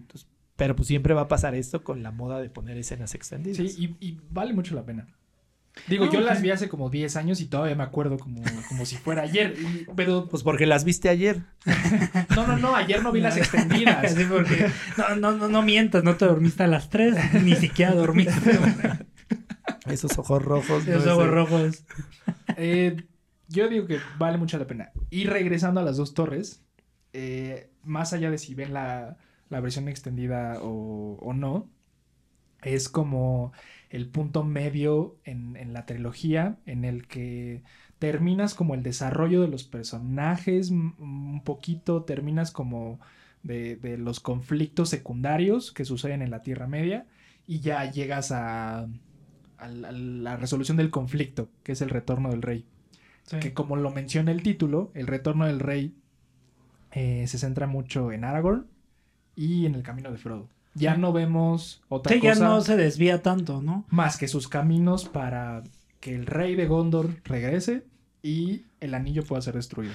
Pero creo que, por ejemplo, eh, eh, yo- aparte de que es muy eh, épica por la, la última marcha de los Ents, el tema del abismo de Helm, que ocupa como, no sé si la mitad, pero al menos una hora de la película.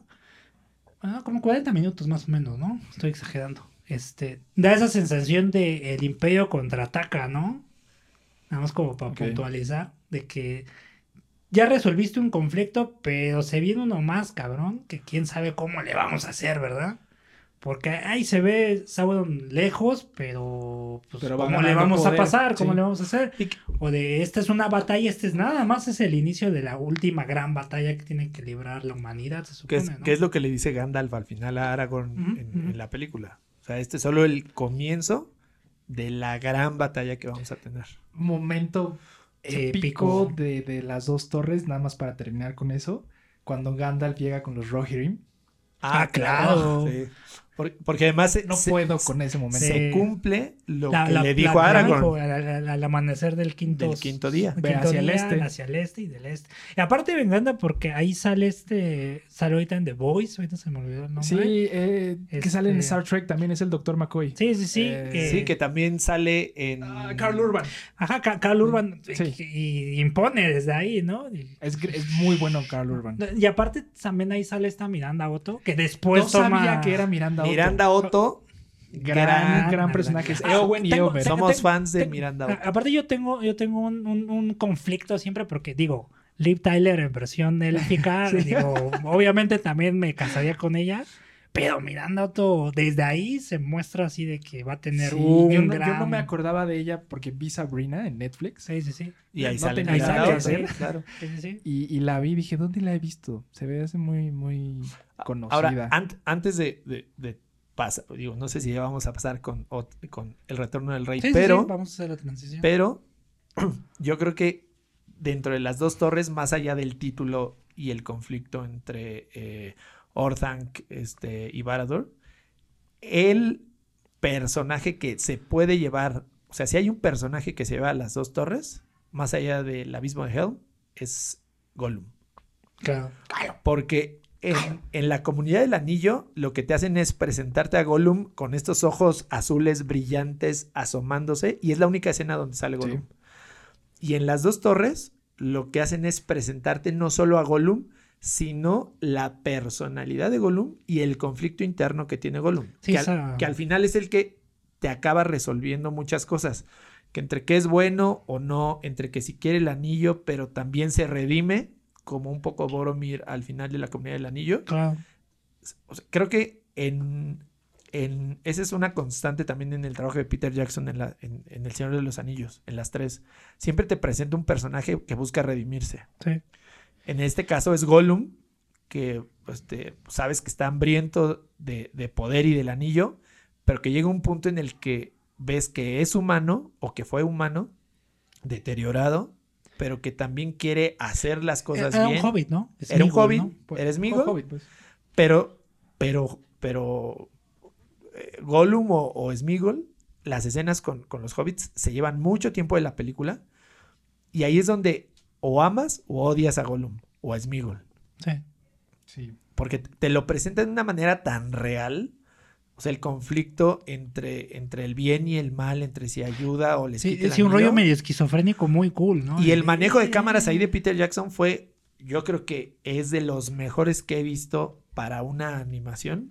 El que se esté hablando a sí mismo, no sabes si son dos, Claro, si es uno, Sí, la, la personalidad doble. porque que el manejo de cámaras es, es- de cámaras y de luces al personaje es muy bueno. En algunos cambia la forma de los ojos, el contexto, el, el fondo se ve más oscuro, Sí. en algunos muestra dientes, en otros no. O sea, ahí Y lo la que logró. expresión del rostro también. eh, Sí. Es cuando pasas de, increíble de eso. Sméagol a Gollum, sabes quién es quién por los ojos y por cómo habla. Eso está, está muy bueno. Sí, sí, eso es muy buena nota porque sí es cierto. Creo que ahí es cuando dices, sí me gusta Gollum o de plano, ah, güey me desespera, ¿no? Y creo que incluso es un buen recurso eh, porque rescata como que lo que sería una película, bueno, una, la parte de Frodo y de, de Sam de, ah, pues sí, vamos caminando y pues a ver aquí se va a caer y qué le va a pasar. No, pues hace más intenso el viaje de ellos, ¿no? Como que también si no te terminas de identificar un poco con, con Gollum y eh, que te guste, ahí es donde se te puede hacer un poco pesado el viaje de ellos. Y además Peter Jackson te muestra, y en general Tolkien, lo que le puede pasar a Frodo si se enferma de poder con el anillo. Sí, como- O sea, si te dice, Es una advertencia. si te dice, Gollum es un, era un hobbit que encontró el anillo, ha vivido tanto tiempo y mira cómo está. O sea, Frodo o al espectador le dicen, esto es lo que le puede pasar a Frodo si se queda con el anillo. Y poco a poco en las dos torres vas viendo que Frodo empieza a cambiar, que esa es otra consecuencia de que está con, con, con Gollum o con Sméagol. Sí. Cómo le contesta mal a Sam, cómo se ve más irritable, cómo las facciones le empiezan a cambiar. Entonces, mucho del cambio de, de- de Frodo no solo es porque trae el anillo, sino porque Sméagol o, o Gollum también está con él. Sí influye de manera negativa, por decirlo así. y con el contrapeso, pues es Sam, ¿no? De, ándale, carnal, mira, yo te cargo. Sí, yo te mira, cocino, yo te mira, tráeme un pescado y te lo hago. cocino, Sí, mira, mira, pan, pan de lemas y mira, a pesar de- pan de lemas, ¿no? Y, y casi, casi como de, a pesar de que me corra, pues yo sigo aquí. Aquí, eh, un Hugo Siempre- Sánchez siempre, cualquiera, un Hugo ¿no? Sánchez, De- siempre de- lo voy a seguir. A su merced, Mr. Frodo. Oiga, señor. Aunque me pegue aquí voy a estar. No, No, se preocupe, señor. Aquí estoy bien. Sí, o sea, es el Hugo Sánchez de, de, de Frodo, ¿no? Por decirlo así.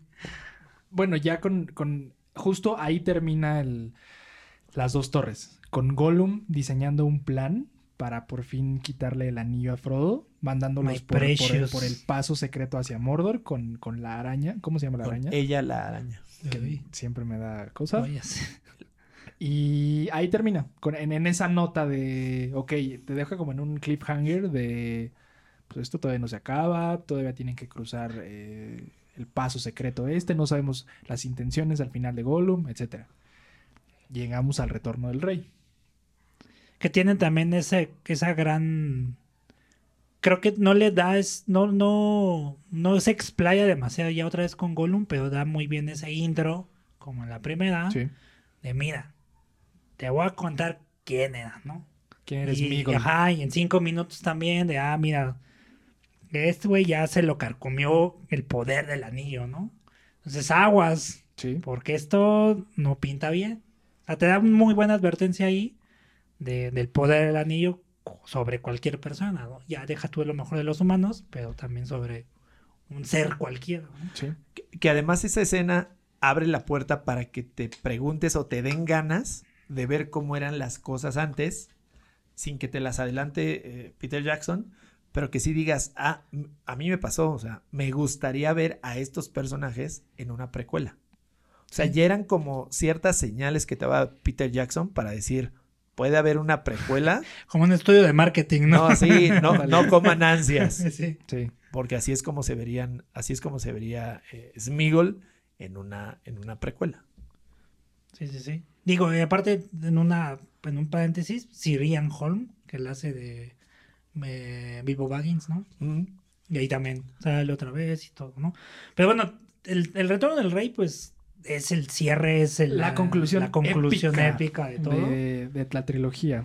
Sí, gan- eh, eh, ganó un Oscar por mejor película. Ganó casi Ganó todos los Oscars ese año. eh, sí, 11. ese año. Sí, o sea, se volvió Arrasó, la, el pues. Titanic de ese año. Titanic y antes Ben Hur. O sea, o sea, es de las, de las únicas que han ganado 11, pero aparte 11 de 11.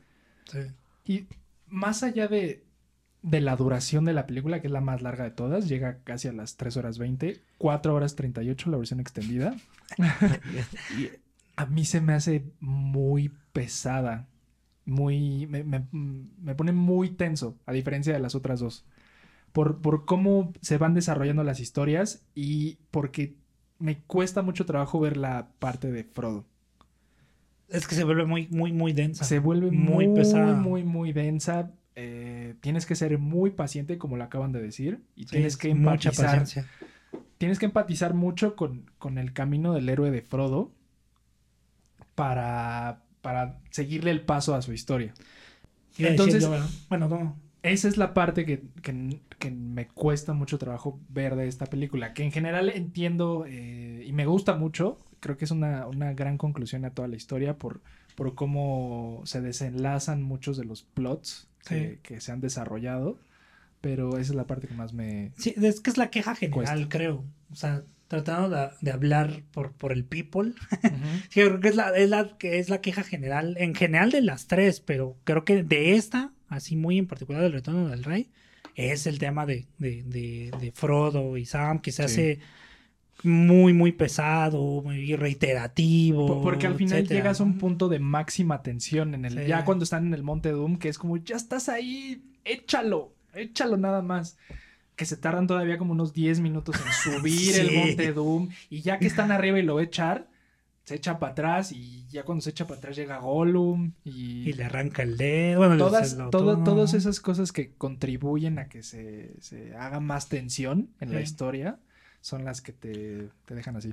Y, y ahí lo que creo, digo, no es error de Peter Jackson, pero lo que pasa es que la- el mismo título de la película te cuenta lo que tienes que esperar al final.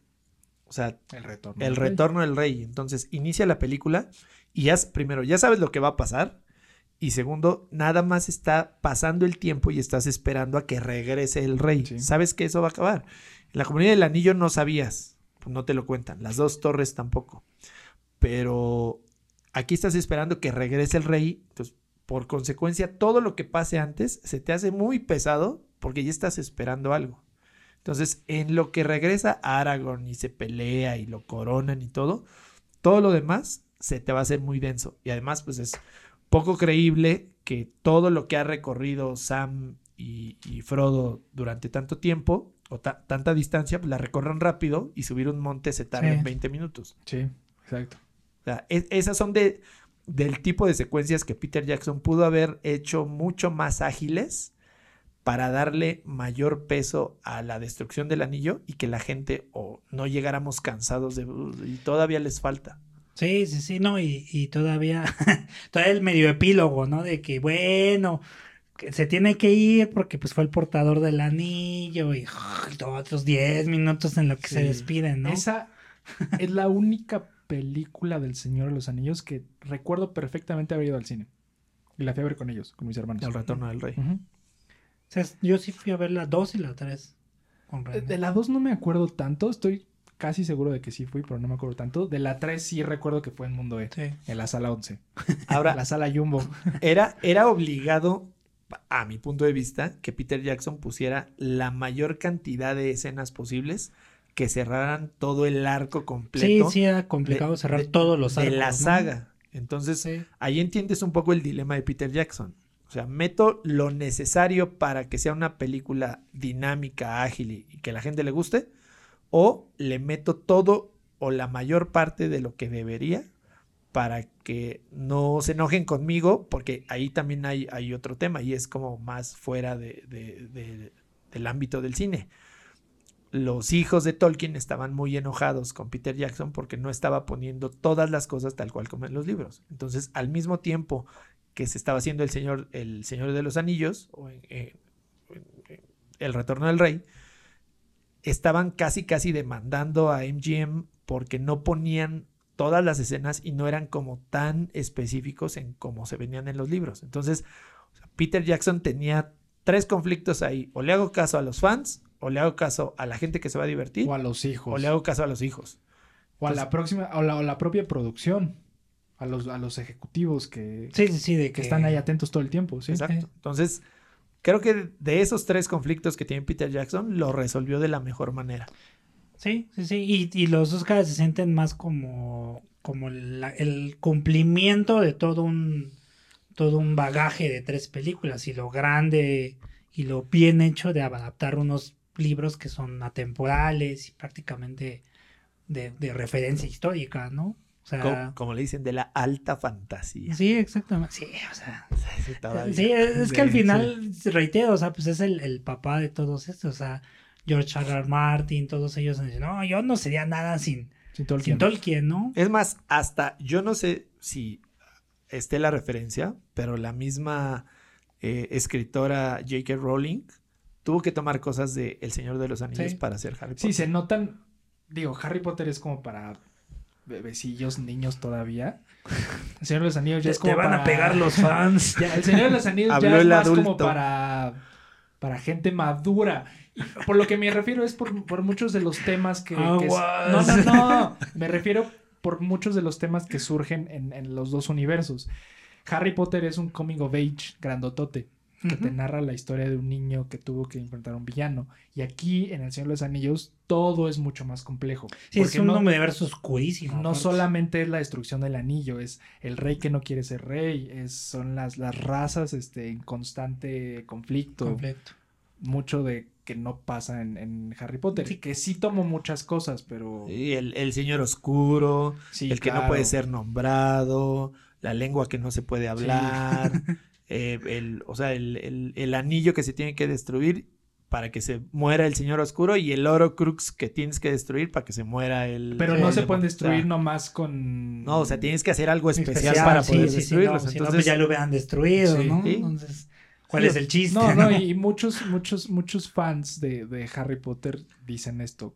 Eh, conocí a uno que decía, eh, yo dejé Harry Potter cuando vi que el Señor de los Anillos estaba más cool.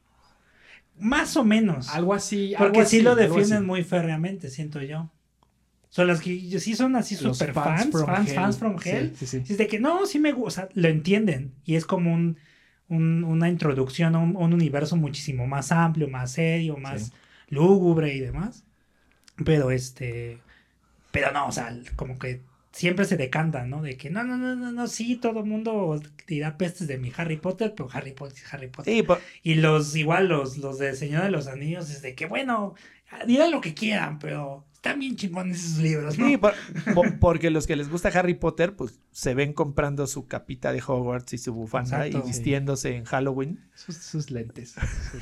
Pero, su, lo- var- su varita. pero los del Señor de los Anillos, o sea, muchos que yo he platicado sienten que están arriba de eso. No es que se vayan a vestir de hobbits en Halloween Muchos queremos un arco como el de Legolas. o de orco, de orco. pero este sí les gusta o, o les gusta decir que entienden con mayor profundidad la historia. Sí, sí, también ya es casi casi conflicto de hombres y celos. Que, que, que muchas veces no tiene nada que ver en sí con la obra. Y es Sí, más como, exacto. Ya sabes, como pelea de fans. Sí, son esos, eh, esos, esos fan, esas peleas como entre los triquis y los warsis. Sí.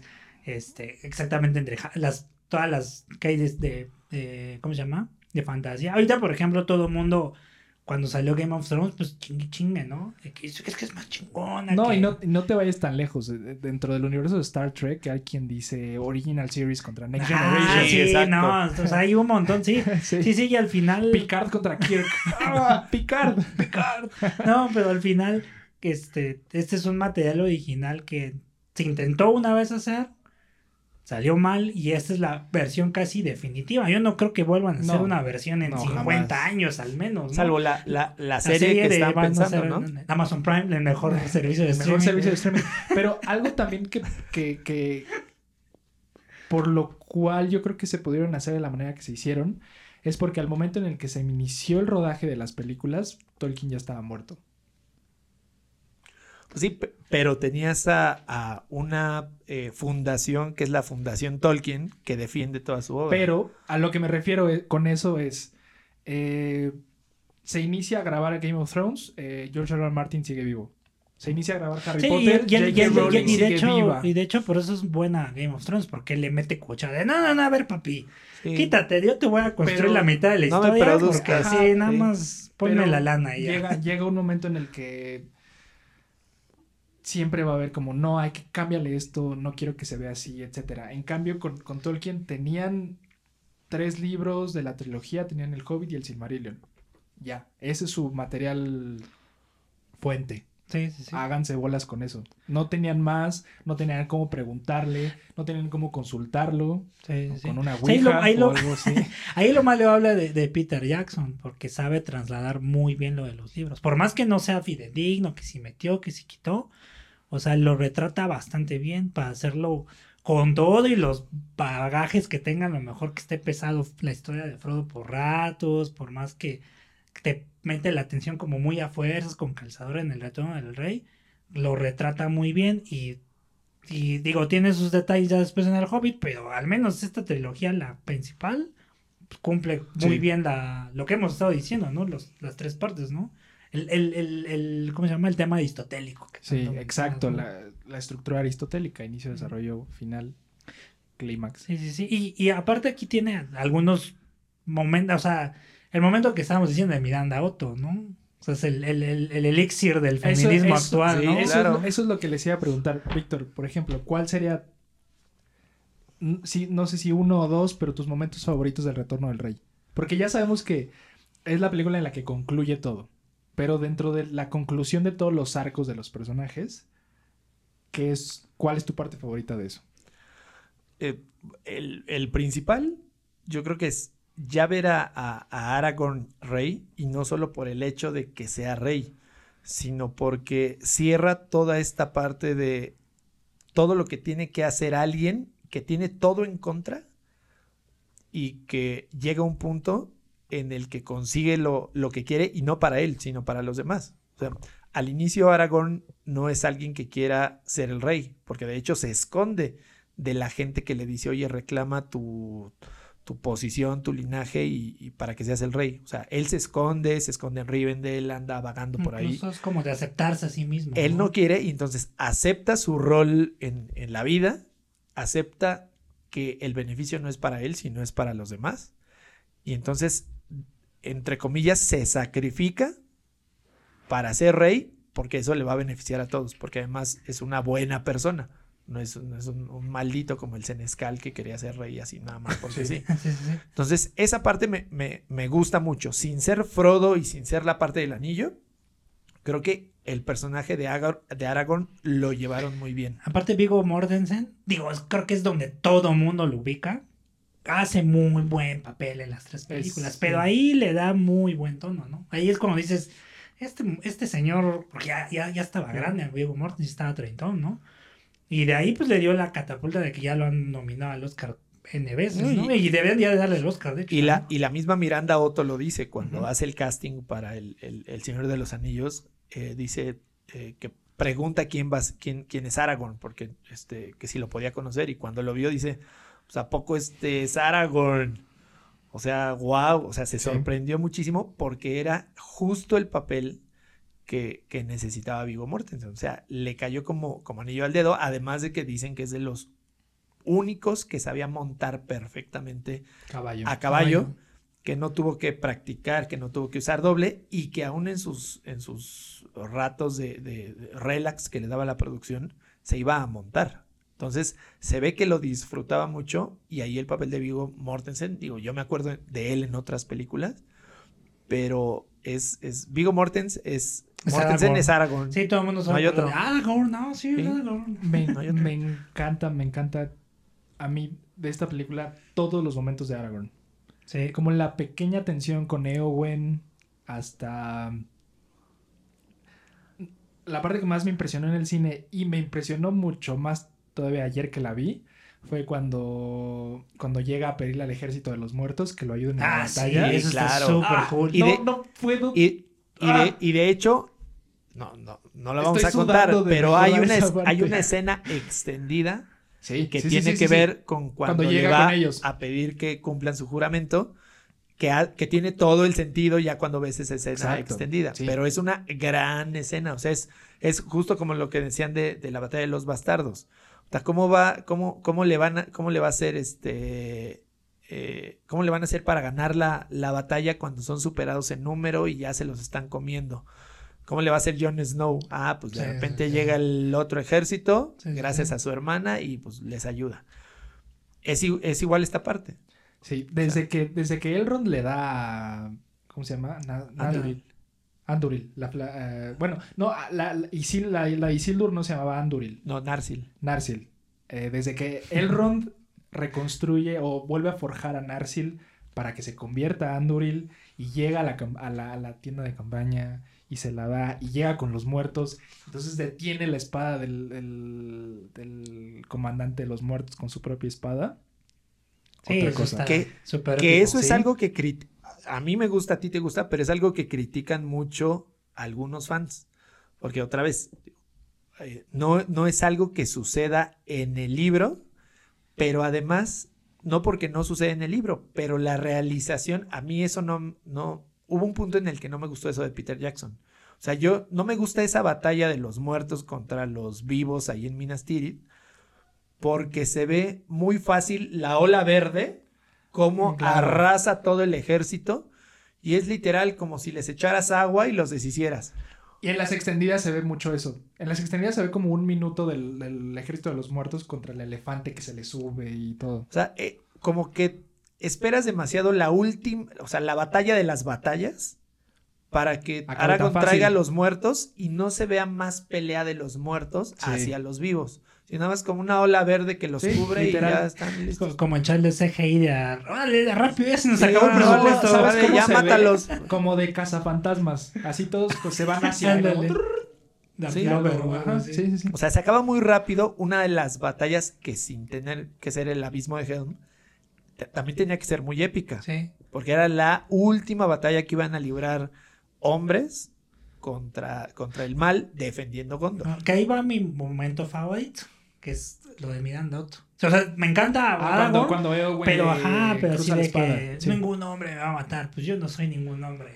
Sí. ¡Pah! güey! O sea, y eso lo han hecho memes feministas Sí. y de movimientos, Está bueno todo un montón de cosas, porque incluso hasta han hecho estudios de eso, ¿no? De- leí hace poco de que, que Tolkien, pues de manera muy inteligente, pues estaba planteando un discurso más de, de contra- no de contradicción, pero de ser diferente por parte de las mujeres, ¿no? De no nada más ser la dama en peligro, etcétera, y toma un papel activo precisamente esta Eowyn, ¿no? Y está, está muy cool, la verdad. Y, y ahí, a mí lo que me gusta más allá de, de Peter Jackson es que Tolkien lo que hace es, te deja en cada una de las películas o en cada uno de los libros, te deja una idea de su forma de ser que era como muy vanguardista en el momento. Este, en el caso de las dos torres, por ejemplo, te muestra una idea muy sutil, pero que él tenía muy clavada, que es el capitalismo contra la parte de sustentabilidad. Sí. ¿Dónde la ves? En la, en la marcha de los Ents, contra Isengard. Que Isengard era como todo Toda el industrialización, capitalismo, industrialización. Cómo está este, matando- Cómo está matando los árboles. Y lo que ahí, lo, lo que me gusta de Tolkien es cómo muestra que, ah, no, pues es que hay que cuidar el planeta, por- porque él era como súper sustentable por todo lo que vivió. O sea, cómo no hay que matar a los árboles y los árboles si les pegas, pues se enojan y te, te la rompen. Entonces, eso me gusta. Y me gusta la parte también de, de Eowyn, cuando mata al rey, al rey brujo, porque de hecho hay, hay una parte en la película donde el rey brujo dicen, pues dejen, casi casi, dejen que llegue con Gandalf y me las va a pagar. Y crees que esa va a ser la batalla de Gandalf contra el rey brujo. Pero Eh, no. Y eso me gustó. O sea, que, que sabes que esa no va a ser la batalla y que Eowyn, que siempre la presentan como la guerrera, la mujer que se sale del estereotipo, la Sí. que crearon como un hombre, es la que va a matar al, al rey brujo de Angmar. Bueno, bueno Sí. para, para ir cerrando, comentarios generales. Para ir cerrando, creo que en, en esta ocasión no, no hablamos cosas malas. Y creo que no hay mucho malo de qué hablar. Es que el mayor, creo que si tuviéramos que hablar de cosas malas, pues tendría que ser siempre como ciertos momentos del ritmo que hemos ido mencionando, ¿no? Un poquito del ritmo, un Y poquito que la fantasía creo que a nivel general no a todos les gusta, ¿no? O un poquito de cosas que faltaron por ser una adaptación, etcétera. Pero creo que como ya sea películas individuales o como trilogía, son muy sólidas. Sí. Ahora, algo que, que podrías decir, yo, a mi parecer, creo que hay escenas que se pudo haber saltado Peter Jackson cuando hay muchos diálogos, por ejemplo, entre Sam y Frodo, eh, que de repente es un, un uno a uno que dice, si lo cortas aquí y te evitas uno o dos minutos, lo haces más dinámico. Pero pues también parte del- de la intención de Peter Jackson de mostrar a personajes mucho más complejos que si solo hablaran tres Sí. diálogos. Entonces los quieres ver más complejos, a un Sam más eh, con, con más pesadumbre de lo que está pasando Frodo y que al final te quedes con el sabor de boca de son personajes completos y no solo es el acompañante de Sí. porque ese es otro error que pasa en, que pasa muy seguido. Ah, pues quién es este? Ah, el que acompañaba a- a- a- al personaje principal. Y la verdad es que Sam tiene un peso muy fuerte justo por el peso que le da a Peter Jackson. Sí. Sí, exactamente. Como, como último detalle, me acuerdo que cuando estábamos en el cine, en la escena final, cuando Frodo y Bilbo toman el barco para ir a las tierras del oeste con los elfos, eh, nos dijiste a mí y a, y a Diego, a mi otro hermano, vean el anillo de Gandalf. ¿Puedes explicarnos eso, por favor? Es- y esto fue hace años y todavía me acuerdo porque Sí, de está hecho, increíble. El, uno de los, de los, como de los easter eggs para las personas que no habían leído los libros era ese. Porque Gandalf al final de la película sale sosteniendo el, el cetro o su báculo El báculo. y se ve en su dedo un anillo rojo. Y entonces, como es de las últimas escenas, lo que te hace pensar es, ¿por qué trae un anillo? ¿Es un elfo? ¿O quién se lo dio? ¿O qué es Gandalf? ¿Es humano o no era humano? Porque está a propósito, el Entonces, encuadre y todo para que se vea el anillo. Para que resalte sobre todo el anillo. Y ahí la explicación es que, eh, pues sí, tres, ya saben cuántos anillos le dieron a enanos, hombres y elfos. De los tres, el- de los tres anillos que le dan a los elfos, eh, son tres. Uno eh, que tiene que ver con, con el fuego, el del rubí, que es el que tiene Gandalf, uno que tiene que ver con el viento, que tiene un diamante, que es el que tiene Galadriel, y uno que tiene que ver con el agua, que es el que tiene un zafiro. Entonces, al inicio de la comunidad del anillo se ven a los tres elfos a los que se los dan, que está Galadriel ahí, Y otros dos. está, y está Gil-galad y está Celeborn. Y en el transcurso de la película lo que no explican es que para mantener seguros los anillos, eh, Galadriel se queda con su anillo, Gil-galad eh, le da su anillo a otro elfo, ahor- ahorita no me acuerdo cuál es, pero le da su anillo a otro elfo para que lo cuide. Y el último anillo, que es el del fuego, se lo da a, a Gandalf para que lo cuide. Si bien no es un elfo, pero sí está, digamos, por arriba de los elfos. En la cosmología de Tolkien, eh, los Maiar están arriba de los elfos Sí. porque son como ángeles. Sí. Entonces se lo dan para que lo cuide y además se lo da Gil-galad porque le dice, este anillo te va a servir para la batalla que vas a librar dentro de algunos años. Entonces, como que ven que va- se va a librar una batalla. Y de hecho, ese anillo le ayuda a Gandalf para que pelee con el Balrog. Porque como el Balrog era puro fuego, Sí. al tener ese anillo de fuego, le ayuda a pelear con él y que lo pueda vencer. Entonces, es un- un, este, está al servicio de la llama secreta. exacto. Flama de Udun. Ga- Gandalf no es, no es elfo. Y ahí es donde dices, ah, ¿quién será? Pues es un Maiar, pero le dan a cuidar el, el anillo. Ese es un gran easter egg, porque por algo lo puso Tolkien así, Sí, tan claro. grande, Sí. tan grandote en el, en el encuadre, para Más que, bien, lo, que lo vieras. Perdón, sí. Y, y- y al final, los anillos de los elfos, de cuando se destruye el, el anillo único que tenemos aquí enfrente en la mesa. Tenemos aquí, Una versión del anillo único. este es el real. Este es El real. anillo por eso estamos así de locos ahorita. Sí. Estamos corrom- corrompidos. Eh, cuando, Por se eso no hemos hablado de cosas malas. cuando se destruye ese anillo, los, ani- los anillos de los elfos dejan de tener poder. Entonces se convierten solo en un anillo. Y ya cuando se van a Valinor, ya no tienen injerencia de nada. O sea, Sí. ya no tienen sí, poder. es un ornamento nada más, ¿no? Sí, nada más. Se quedan como ahí anécdota. Sí. Wow. Wow. O sea, esos son los, los detalles que te digo, te pagan al final. Sí, sí, Después sí. de haber, de- después de que te echaste 12 horas de versiones extendidas, ya aunque sea en los últimos momentos, ya los ves ahí. Sí, que son de esas sagas cumplidoras, ¿no? Eso es lo importante de las sagas, creo, ¿no? Te cumplan como la labor de fan. Como ahorita, últimamente, eh, los 20.000 easter eggs que se avientan en DC, en, En Marvel. Marvel. O sea, antes de que existiera todo eso, estaba, bueno, casi al mismo tiempo, pero en ese entonces era muchísimo más popular y obligatorio leer al Señor de los Anillos que ahora Pero además son, leer cómics, son ¿no? easter eggs súper escondidos en El Señor de los Anillos. No, son, no es tan fácil encontrarlos. Sí, ya es dado de fan. Usted, o sea, de- Les, desde... les quitaron el lugar en la mesa. Sí, desde, desde que Arwen no... Ya llegó a la mesa. de- de- de- desde, desde que Arwen no tiene nada que ver en los libros y Peter Jackson le da un papel muy fuerte Sí. Eh, en la película para Aragorn, porque es quien lo inspira a hacer todo lo que hace Sí. por tener un mundo mejor.